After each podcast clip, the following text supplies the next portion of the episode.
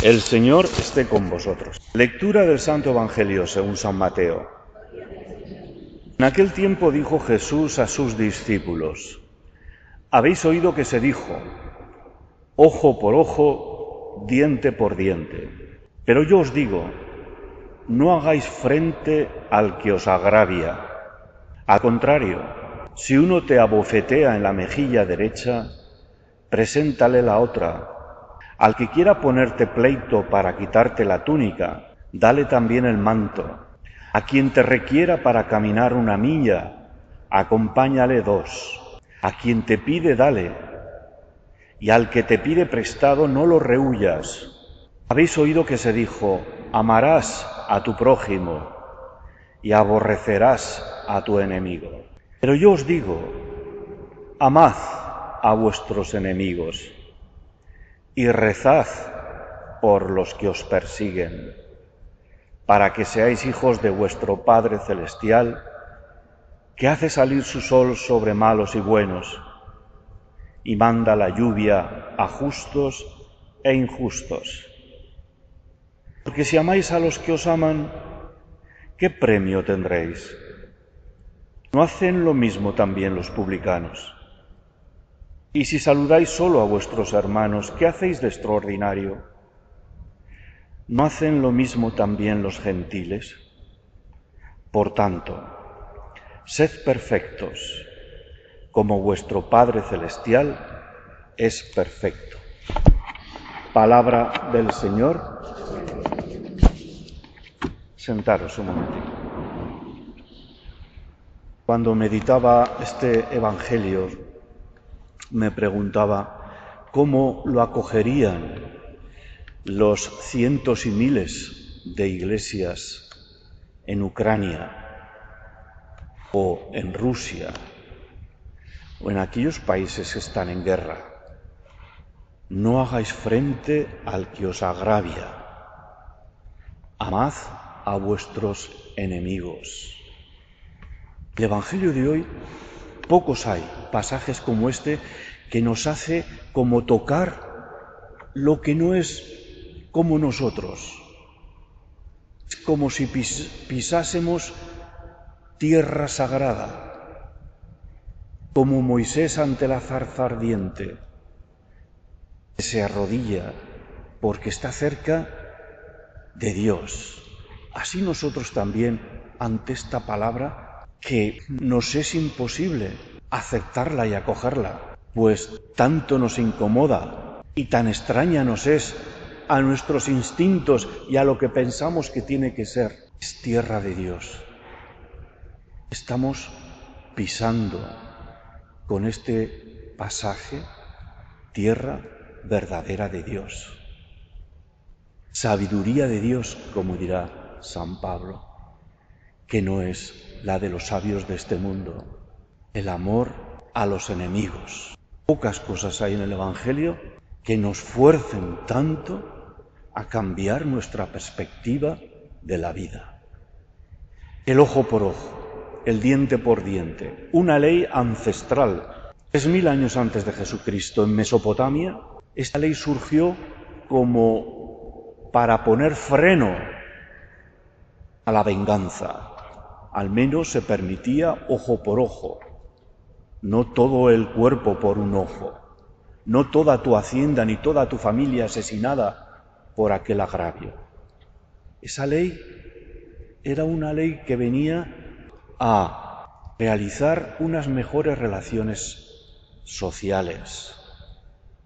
Pero Jesús coge esta ley y va un paso más allá, un paso de gigante.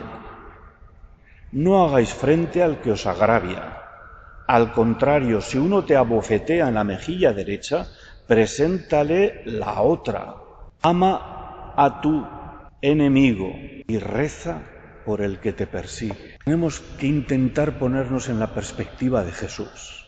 Él habla desde su Padre Dios. Como decía el libro del Levítico, sed santos como Dios es santo.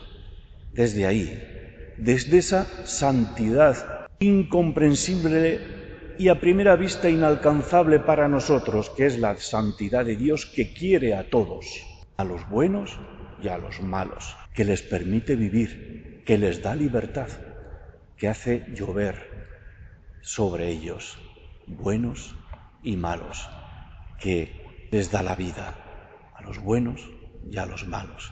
Es la santidad de Dios que da una y otra oportunidad siempre al ser humano. Y desde esa perspectiva Jesús dice, nosotros que somos los hijos de Dios, tendremos que esforzarnos por actuar como Él, renunciar a la violencia y a la venganza. Debería ser nuestra seña, una de nuestras señas de identidad. Y uno se pone a pensar y dice, ¿cómo es posible que a lo largo de estos 20 siglos tantos pueblos y naciones que nos llamamos cristianos hayamos cometido tantas violencias y atrocidades? Y cómo hoy, aún en día, Rusia, Ucrania, pueblos cristianos ortodoxos, estén en esta guerra. Jesús nos pide pues que nos parezcamos a nuestro Padre, a nuestro Padre Dios, pero Él no lo dice como una teoría, Él lo puso en práctica. Recordamos aquel momento en el cual está en el Sanedrín ante el sumo sacerdote y viene el ayudante del sumo sacerdote y le pega un bofetón que casi lo tira al, al suelo. Jesús no devuelve con violencia esa violencia que se ejerce contra él, pero sí le dice, ¿por qué me pegas? ¿Qué te he hecho yo? Ahí Jesús nos está dando un camino para resolver los conflictos, soportar la violencia que ejercen sobre nosotros sin devolver mal por mal, renunciando a la venganza. Pero eso sí, no callarnos, denunciar de todas las maneras posibles esa violencia injusta que se ejerce sobre nosotros. Denunciar una y mil veces la injusticia que se está cometiendo con el pueblo de Ucrania. No callarnos, ponernos de su lado, ayudarles. Esa es el camino que Jesús nos indica para parecernos a nuestro Padre Dios. Sed misericordiosos como vuestro Padre, ser perfectos como vuestro Padre. La perfección de Dios, su santidad, es pues su misericordia.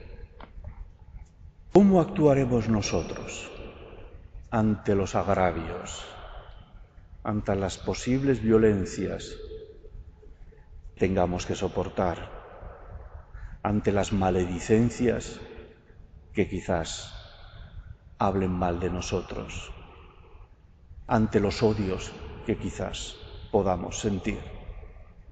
¿Cuál será nuestra reacción? ¿Responder mal con mal? antes bien soportarlo sin recurrir a la venganza ni a la violencia. Jesús nos dice algo que parece que va de soslayo, pero que es muy importante.